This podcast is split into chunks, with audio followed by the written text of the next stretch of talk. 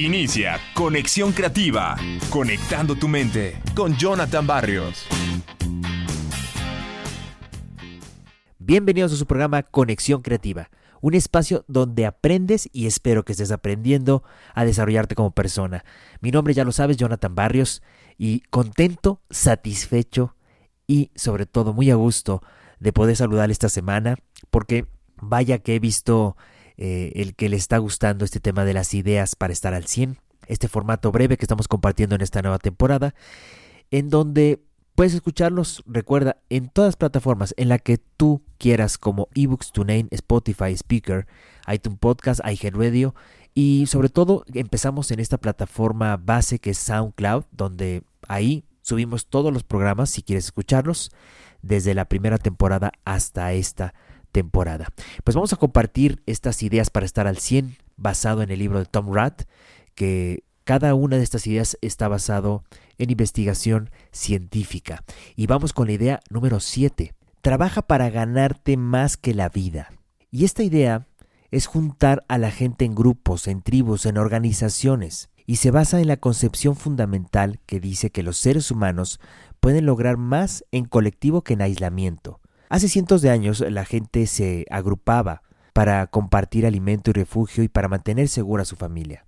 La lógica era que las asociaciones logradas por el grupo beneficiaban a los individuos y sus seres queridos. Como especie, los humanos viven mejor en conjunto que separados. Una investigación de Gallup sobre este tema es que cuando se le preguntó a empleados en Estados Unidos si la organización donde trabajaban les ayudaba a tener una vida mejor, apenas el 12% afirmó que su vida era significativamente mejor. La mayoría de los empleados pensaba que la compañía iba en detrimento de su salud general y su bienestar. ¿Cómo fue que esta relación entre individuos y organizaciones salió tan mal? Pues bueno, un catalizador para este cambio fue la revolución industrial, cuando la gente se convirtió prácticamente en engranajes de grandes máquinas y cadenas de ensamblaje. La premisa era que un empleado debía llevar a cabo una labor rutinaria durante un número fijo de horas a cambio de un pago determinado por hora. Aunque se logró un alto nivel de automatización, innovación, crecimiento productivo, en nuestros tiempos resentimos todavía algunos efectos inesperados. Bueno, pues a raíz de estas relaciones transaccionales, las compañías pudieron fácilmente emplear a las personas hasta el agotamiento, porque siempre había más gente esperando a su turno. Desde las jerarquías organizacionales hasta las estructuras de compensación, el mensaje siempre fue el mismo, eres reemplazable. Y rara vez reinaban las consideraciones económicas clásicas.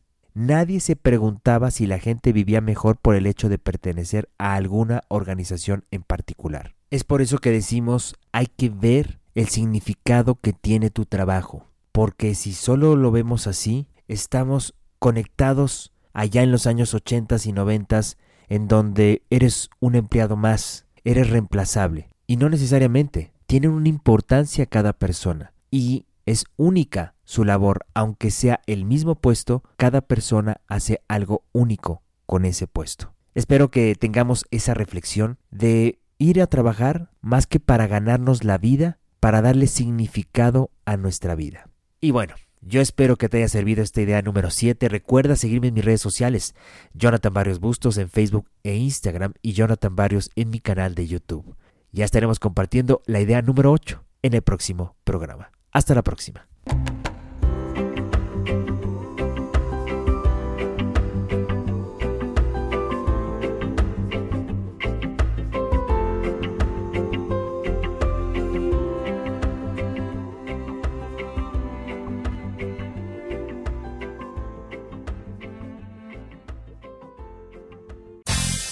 Hasta aquí, Conexión Creativa, conectando tu mente con Jonathan Barrios.